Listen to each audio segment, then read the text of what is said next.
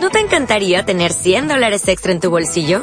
Haz que un experto bilingüe de TurboTax declare tus impuestos para el 31 de marzo y obtén 100 dólares de vuelta al instante. Porque no importa cuáles hayan sido tus logros del año pasado, TurboTax hace que cuenten. Obtén 100 dólares de vuelta y tus impuestos con 100% de precisión. Solo con Intuit TurboTax.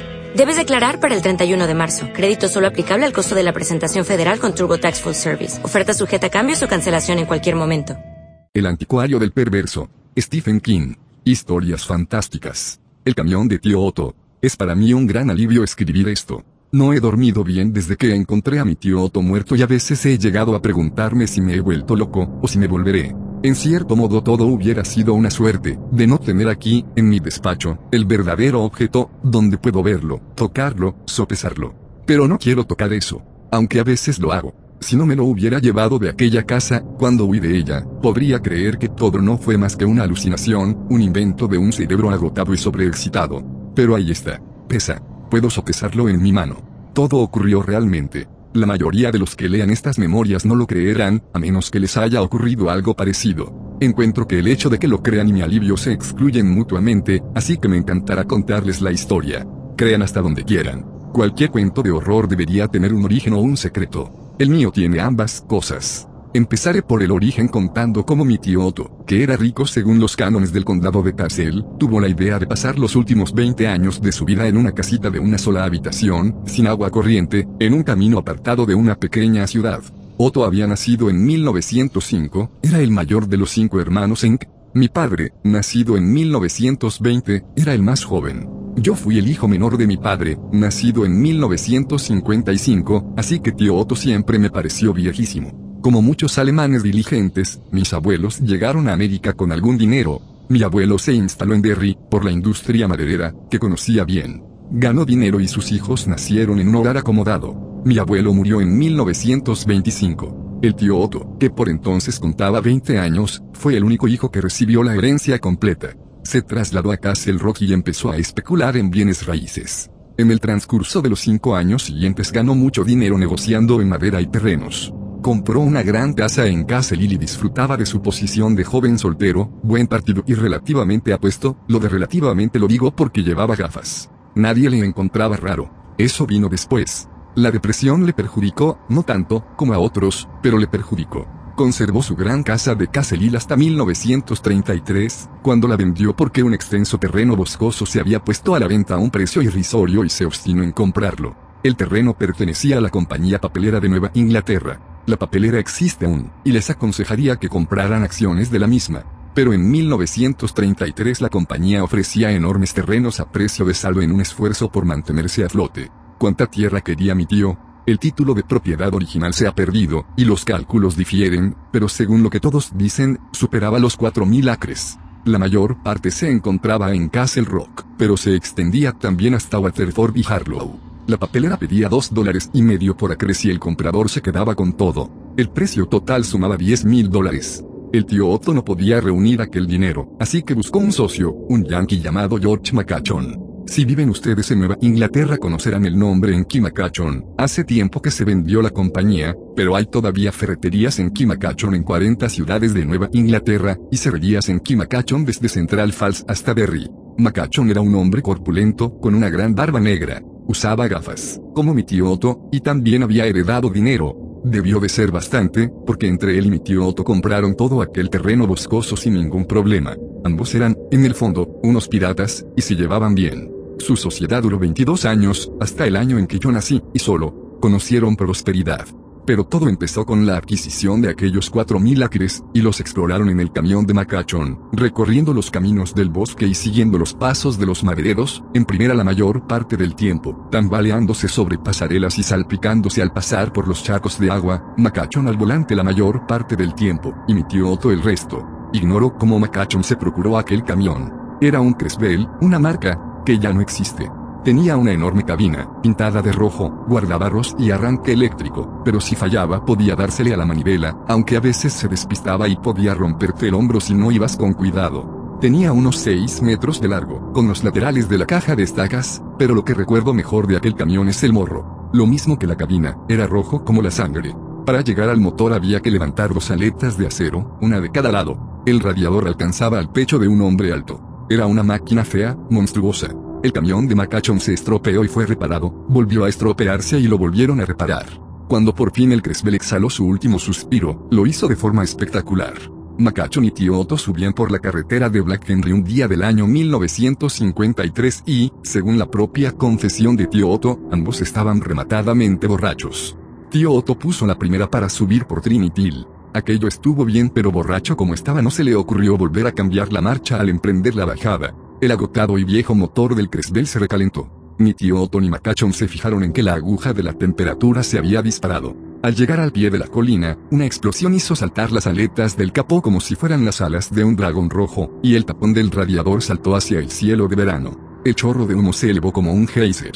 Saltó el aceite sobre el parabrisas, inundándolo. Tío Otto pisó el freno, pero el Cresbel había adquirido la mala costumbre de perder líquido de frenos y el pedal se hundió hasta el fondo. Como no veía nada se salió de la carretera, primero a una cuneta y luego fuera de ella. Si el Cresbel se hubiera calado, las cosas no hubiesen ido tan mal. Pero el motor siguió funcionando y los pistones petardearon como si fuese 4 de julio y luego estallaron. Uno de ellos, según tío Otto, perforó su puerta. Por el agujero que le hizo podía pasarse el puño. Al final fueron a parar a un campo de flores amarillas. Hubieran disfrutado de una preciosa vista de las White Mountains si el parabrisas no hubiera estado cubierto de aceite Diamond Gen. Este fue el último paseo del Cresbel de Macachon, jamás volvió a moverse de aquel campo. Los dos hombres se apearon para examinar los daños. Ninguno de los dos era mecánico, pero tampoco había que serlo para darse cuenta de que la herida era mortal.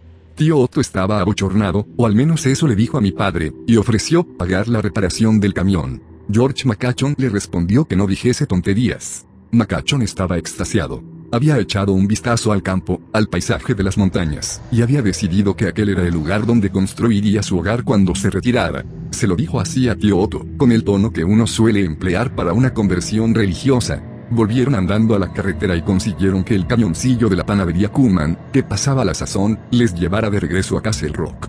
Macachon dijo a mi padre que había sido un milagro, que el lugar perfecto que había estado buscando había estado allí todo el tiempo, en aquel campo ante el que pasaban dos o tres veces por semana, sin mirarlo siquiera. La mano de Dios, insistió, sin imaginar que iba a morir en aquel campo dos años más tarde, aplastado por su propio camión, el camión que pasó a ser propiedad de tío Otto cuando Macachon murió. Macachon hizo que Billy Dodd enganchara su grúa al Cresbel y lo girara de frente a la carretera. Así podría verlo, dijo, cada vez que pasara por allí, y saber que, cuando Dodd volviera a engancharlo a la grúa para llevárselo definitivamente, sería porque llegaban los constructores para construir su casa. Era un sentimental, pero no lo suficiente para perderse la oportunidad de ganar un dólar. Cuando un año después, un maderero llamado Baker le ofreció comprar las ruedas del Cresbel, incluidos los neumáticos, Macachón aceptó sin pestañear los 20 dólares del maderero. También encargó a Baker que pusiera bloques bajo el camión para que se quedara levantado. Dijo que no quería pasar por delante y verlo en el campo medio cubierto por el heno, las hierbas y las flores amarillas, como si se tratara de un trasto viejo. Baker lo hizo. Un año más tarde, el Cresbel se salió de sus bloques y aplastó a Macachón. Los viejos del lugar disfrutaban contando la historia, y siempre agregaban que esperaban que el viejo George hubiera disfrutado los 20 dólares que había sacado de las ruedas. Yo crecí en Castle Rock. Cuando nací, mi padre llevaba trabajando 10 años para Enki Macachon, y el camión que había pasado a ser propiedad de tío Otto, junto con todo lo que Macachon poseía, fue un punto de referencia en mi vida. Mi madre compraba en casa de Warren, en Bridgeton, y la carretera de Black Henry era el camino que llevaba allí. Así que todas las veces que íbamos, allí estaba el camión, en medio del campo, con las White Mountains al fondo. Ya no estaba sobre los bloques, pero la sola idea de lo que había ocurrido era suficiente para que un chiquillo de pantalón corto se echara a temblar. Estaba allí en verano, en otoño le rodeaban los olmos rojos, plantados en los tres lados del campo, como antorchas. En invierno, la nieve le llegaba hasta los faros, así que parecía un mastodonte debatiéndose en arenas movedizas. En primavera, cuando el campo era un lodazal, como un pantano, uno se preguntaba por qué no se hundía en la tierra. De no haber sido por la base de buena piedra de Men, tal vez hubiera ocurrido así. Pero allí estaba, a lo largo de las estaciones de todos los años. Una vez incluso estuve dentro. Mi padre se detuvo a un lado de la carretera, un día en que íbamos camino de la feria de Frieburg me cogió de la mano y me llevó al campo.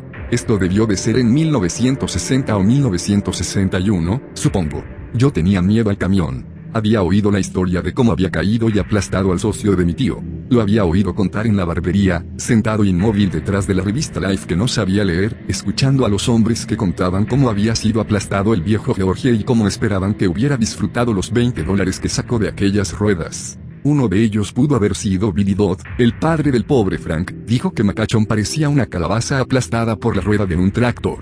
Eso me obsesionó durante meses, pero mi padre, claro, no tenía la menor idea de ello. Mi padre solo pensó que a lo mejor me gustaría sentarme en la cabina del viejo camión, se había fijado en cómo lo miraba todas las veces que pasábamos, y supongo que debió tomar mi miedo por admiración. Recuerdo las flores, con su vivido color amarillo apagado por el frío de octubre. Recuerdo el sabor gris del aire, un poco amargo, un poco picante y el color plateado de la hierba muerta. Recuerdo el rumor de nuestros pasos.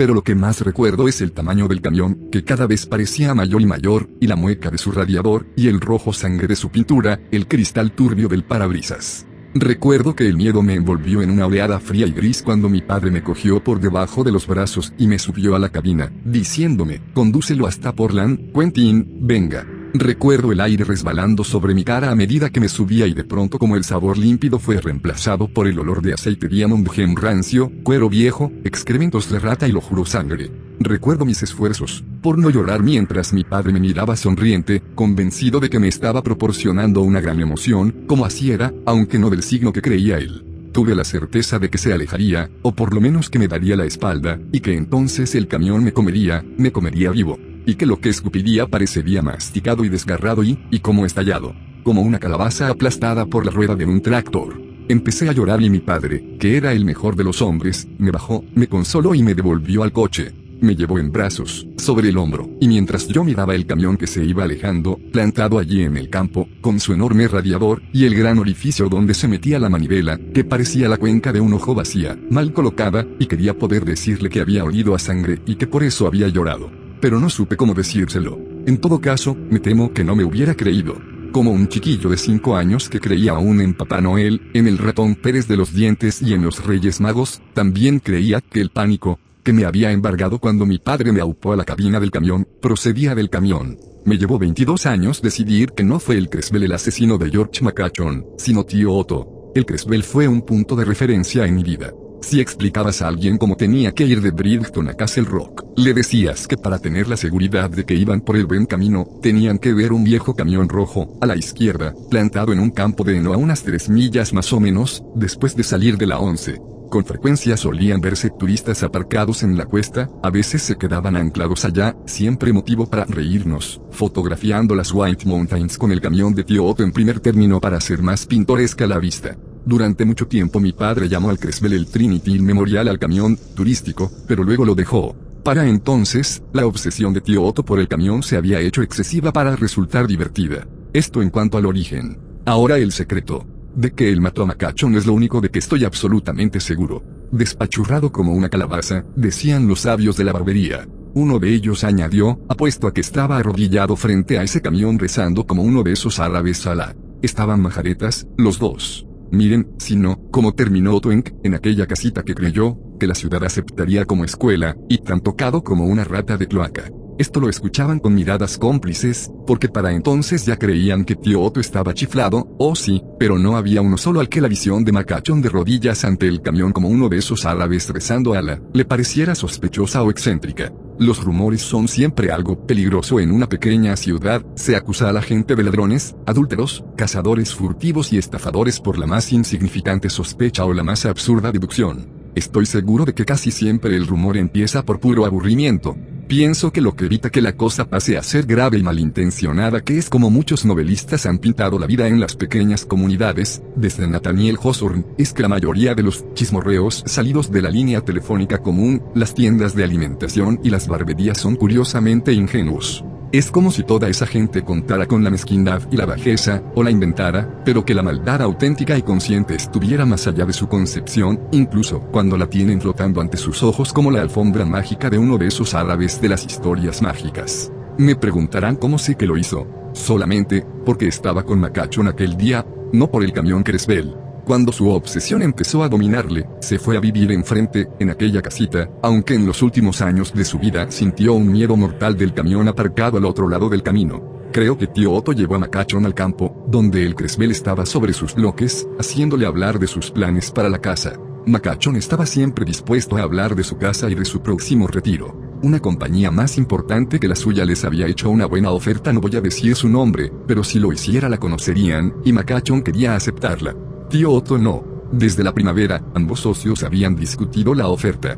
Creo que su desacuerdo fue la razón por la que Otto decidió deshacerse de su socio. Creo que mi tío se preparó para aquel momento haciendo dos cosas. Primero, minando los bloques que sostenían el camión y, segundo, clavando en el suelo delante del camión algo donde Macachon pudiera verlo. ¿Qué clase de cosa? No lo sé. Algo brillante. Un diamante. Un trozo de cristal. No importa. Algo que reducía al sol. A lo mejor Macachon lo vio. Si no, pueden estar seguros de que tío Otto se lo hizo ver. ¿Qué es eso? preguntaría, señalándolo. No lo sé, contestaría Macachon. Macachon se arrodilló frente al Cresbel, igual que uno de esos árabes rezando ala, intentando sacar el objeto del suelo, mientras mi tío se iba a la parte trasera del camión. Un empujón y todo se vino abajo, aplastando a Macachon, despazurrándole como una calabaza. Sospecho que era demasiado duro para morir fácilmente. En mi imaginación le veo bajo el capo del Cresbel, sangrando por la nariz y la boca y las orejas, con sus ojos oscuros suplicando a mi tío que fuera en busca de ayuda rogando, suplicando, y finalmente maldiciendo a mi tío, jurándole que le mataría, acabaría con él, y mi tío allí, contemplándole, con las manos en los bolsillos, hasta que todo terminó. Después de la muerte de Macachon mi tío no tardó en hacer cosas que, en un principio, los sabios de la barbería calificaron de raras, luego de peculiares, y después como extrañas locuras cosas que finalmente hicieron que se le calificara, en el argot de la barbería como tan loco como una rata de cloaca. Habían existido siempre, pero no parecía caber la menor duda de que sus peculiaridades empezaron justo en el momento en que murió Macachón. En 1965, tío Otto había hecho construir una casita de una sola habitación al otro lado de la carretera, frente al camión. Se habló mucho de lo que el viejo Otto estaría tramando allá arriba, en el camino a Black Henry, en Trinity, pero la sorpresa fue general cuando tío Otto dio por terminada la casita haciendo que Chucky Barrier le diera una mano de pintura roja brillante y anunciando a continuación que era un regalo para la ciudad.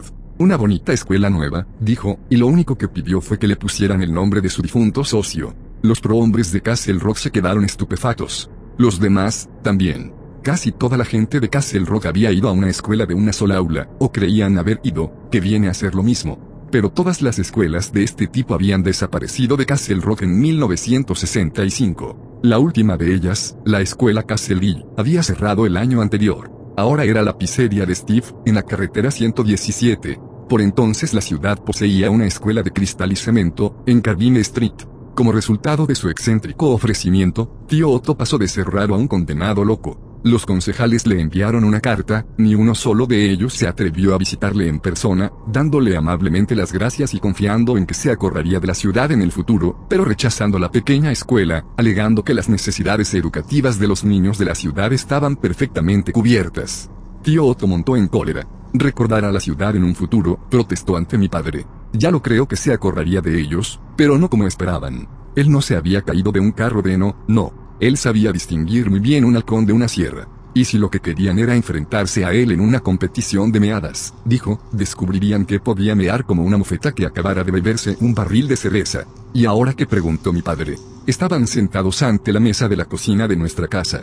Mi madre se había llevado la costura arriba. Decía que tío Otto no le gustaba, decía que olía como un hombre que se baña una vez al mes, y tan rico añadía siempre con un respingo.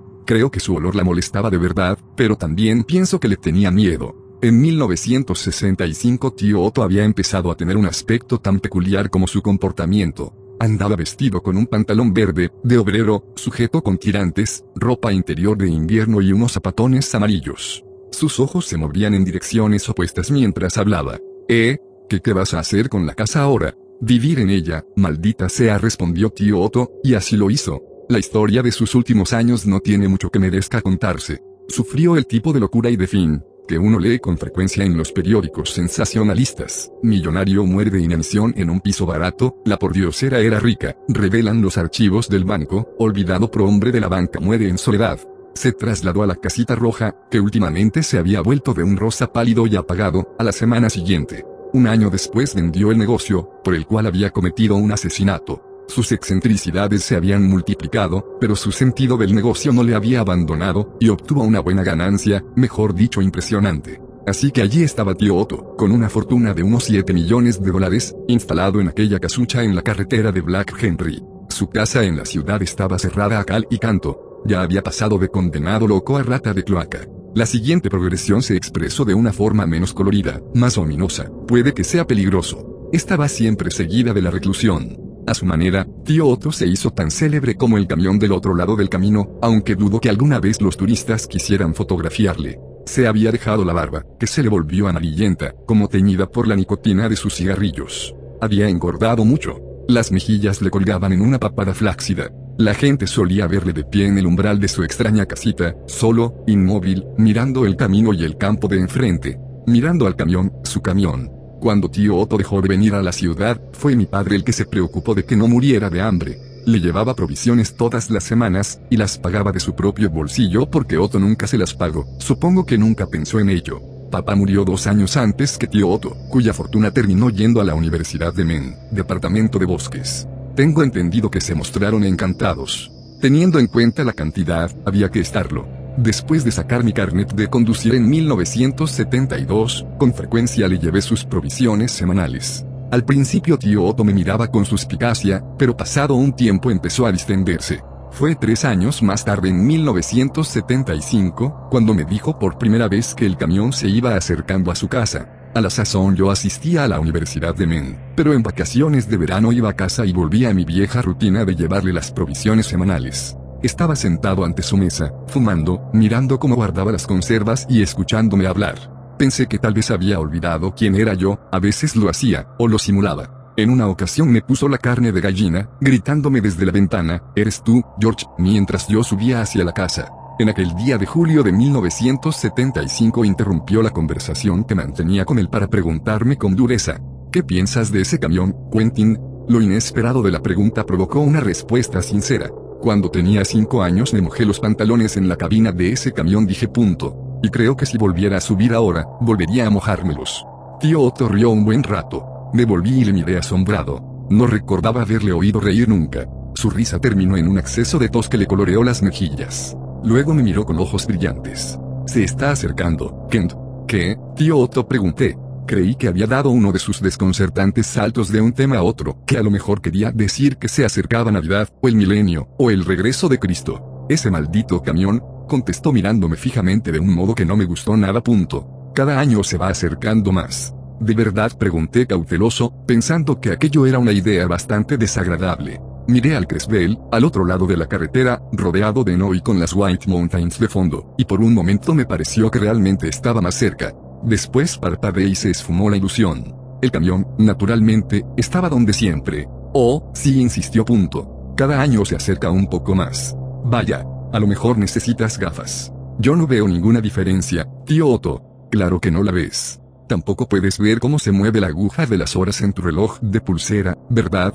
Esa maldita cosa se mueve demasiado despacio para poder verla, a menos que la vigiles todo el tiempo. Exactamente como yo hago me guiñó el ojo y me estremecí. ¿Y por qué iba a moverse? pregunté. Porque viene por mí, por eso. Ese camión me tiene siempre presente. Cualquier día entrará aquí y todo terminará. Me aplastará como hizo con Mac, y será mi final. Esto me llenó de pánico. Su tono razonable fue lo que más asustó. El modo en que reaccionan los jóvenes ante el miedo es la broma. Si tanto te preocupa, tío Otto, deberías trasladarte a tu casa de la ciudad, le dije, y por la forma en que le hablé nadie hubiera supuesto que tenía el espinazo erizado. Me miró, y luego al camión al otro lado de la carretera.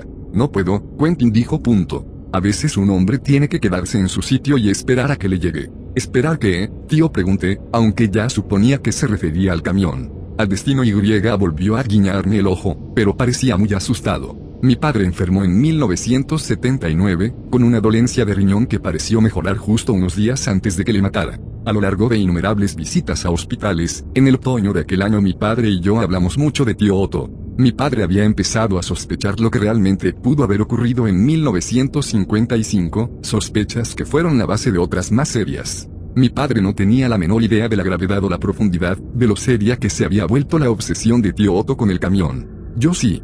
Pasaba todo el día en la puerta de su casa mirándolo. Mirándolo como un hombre que mira su reloj para ver moverse la manecilla de las horas. En 1981 tío Otto había perdido la poca cordura que le quedaba. A un hombre más pobre ya le habrían encerrado hacía años, pero tantos millones en el banco hacen que se perdonen muchas locuras en una ciudad pequeña, especialmente si cierta gente cree que puede haber algo, en el testamento de loco, para el municipio. Aún así, en 1981 la gente empezó a comentar seriamente sobre la posibilidad de internar a tío Otto por su propio bien. Aquella expresión lisa y mortífera, quizás sea peligroso, ya pesaba más que rata de cloaca. Había empezado a salir a orinar al borde de la carretera, en lugar de adentrarse en el bosque donde tenía su retrete. A veces amenazaba al Cresbel con el puño mientras lo hacía, y más de una persona al pasar en su coche pensó que tío Otto les amenazaba a ellos. El camión, con sus pintorescas White Mountains de fondo, era una cosa, tío Otto orinando al borde del camino, con los tirantes colgando hasta las rodillas, era algo distinto. Eso no era ninguna atracción turística. Para entonces ya vestía yo un traje de ciudad en lugar de los tejanos propios de un estudiante, en la época en que le llevaba las provisiones semanales, pero seguía llevándoselas. También traté de disuadirle de que dejara de hacer sus cosas en la carretera, por lo menos en verano, cuando toda la gente procedente de Michigan, Missouri y Florida solían circular por allí y le veían. Pero no conseguí nada. No podía pensar en estas nimiedades cuando tenía un camión por el que preocuparse. Su obsesión con el Creswell era ya una fijación. Ahora aseguraba que ya estaba en su lado de la carretera, en mitad de su patio, según decía. Anoche desperté a eso de las tres, y allí estaba, junto a mi ventana, Quentin dijo punto. Lo vi, con la luz de la luna reflejada en su parabrisas, a pocos metros de donde yo yacía, y casi se me paró el corazón. Casi se me paró, Quentin. Le saqué fuera y le hice ver que el Cresbel estaba donde siempre había estado, al otro lado del camino donde Macachon había pensado edificar. No sirvió de nada. Eso es lo que tú ves, muchacho declaró con un loco e infinito desprecio, con un cigarrillo temblando en una mano y con los ojos girando alocadamente. Punto. Eso es lo que tú ves. Tío Otto dije tratando de aligerar la cosa, lo que ves es lo que recibes. Fue como si no lo hubiera oído. El muy maldito por poco me atrapa murmuró. Sentí un escalofrío. No tenía aspecto de loco. De desgraciado sí, y ciertamente aterrorizado, pero no loco. Por un momento me acordé de mi padre izándome a la cabina de aquel camión. Recordé el olor a aceite, cuero y sangre. Punto.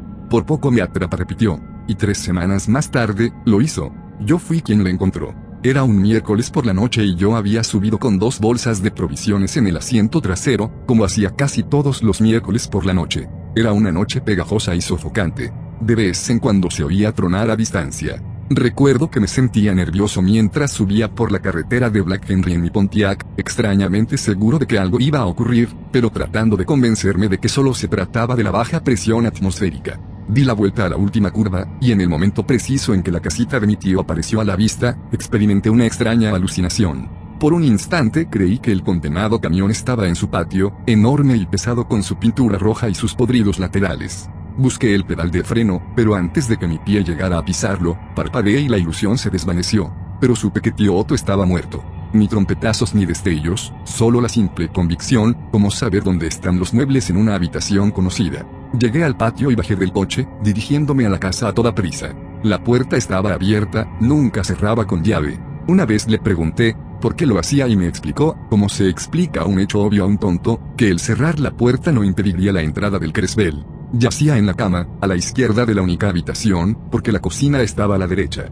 Vestía sus pantalones verdes y la camiseta de invierno, con los ojos abiertos y vidriosos. No creo que llevara muerto más de dos horas. No había moscas ni apestaba, aunque el día había sido brutalmente caluroso. Tío dije a media voz, sin esperar que me respondiera. Uno no yace en la cama con los ojos abiertos por gusto. Si algo sentí en aquel momento, fue alivio. Todo había terminado punto. Tío Otto insistía acercándome. Punto. Tío. Me paré en seco al ver lo deformada que tenía la cara, hinchada y torcida. Viendo que sus ojos no miraban fijamente sino que tenía una expresión vacía, torcidos hacia el ventanuco que había encima de la cama. Anoche desperté a eso de las tres, y allí estaba, junto a mi ventana, Quentin. Por poco me atrapa. Despachurrado como una calabaza, había oído decir a uno de los sabios de la barbería mientras yo, sentado, fingía leer la revista Life, oliendo el perfume de Vitalis y de la brillantina Gilbrot. Por poco me atrapa, Quentin. Había cierto tufo allí, pero no de barbería, y no solo el hedor de un viejo sucio. Olía a aceite, como un garaje. Tío Otto musité, y mientras me acercaba a la cama, me sentí disminuir, no solamente en tamaño sino en años. 20, 15, 10, 8, 6 y finalmente 5. Vi mi temblorosa manita tenderse hacia su hinchada cara. Al tocar mi mano su cara, levanté los ojos y la ventana estaba ocupada por el brillante parabrisas del Cresbel, y aunque solo fue un segundo, podría jurar sobre la Biblia que no fue ninguna alucinación. El Cresbel estaba allí, asomado a la ventana, a menos de metro y medio de distancia. Apoyé los dedos en una mejilla de tío Otto, y el pulgar en la otra, porque quería investigar, supongo, su extraña hinchazón. Cuando descubrí al camión en la ventana, mi mano trató de cerrarse en puño, olvidando que abarcaba la mandíbula del cadáver. En aquel instante el camión desapareció, se desvaneció como el fantasma que supongo era. Y en el mismo momento oí un espantoso ruido de chorro. Un líquido caliente me mojó la mano. Bajé los ojos y lo vi, y entonces empecé a gritar. De la boca y nariz de tío Otto salía aceite a borbotones. También salía aceite por sus ojos, como lágrimas. Aceite Diamond Gem, el aceite reciclado que puede comprarse en garrafas de plástico de 5 litros, el aceite que Macachon había utilizado siempre para su Cresbel. Pero no era solamente aceite lo que le salía de la boca. Seguí chillando un rato, incapaz de moverme, incapaz de apartar mi aceitosa mano de su cara, incapaz de apartar mis ojos de aquella cosa grande y grasienta que le salía de la boca, aquella cosa que había distorsionado tanto la forma de su rostro. Al fin se dio mi parálisis y salí huyendo de la casa, sin dejar de chillar. Crucé el patio corriendo hacia mi Pontiac, subí y me alejé del lugar. Las provisiones para tío Otto cayeron del asiento al suelo. Los huevos se rompieron. Fue milagroso que no me matara en los dos primeros kilómetros. Miré el cuenta kilómetros y vi que rebasaba en mucho el límite de velocidad. Me paré y respiré profundamente hasta recuperar cierto control. Pensé que no podía dejar a tío Otto tal como lo había encontrado, despertaría demasiada curiosidad. Tenía que regresar. Además, he de reconocerlo, la curiosidad me embargaba. Una curiosidad malsana. Ojalá no la hubiera sentido, ojalá me hubiera resistido, en verdad, ojalá hubiera dejado que fueran y formularan sus preguntas pero volví. Me quedé unos minutos delante de su puerta, de pie, casi en el mismo lugar y en la misma postura que él solía adoptar cuando contemplaba aquel camión. Y allí llegué a esta conclusión, allá en el campo, el camión estaba en una posición distinta, ligeramente distinta. Luego entré.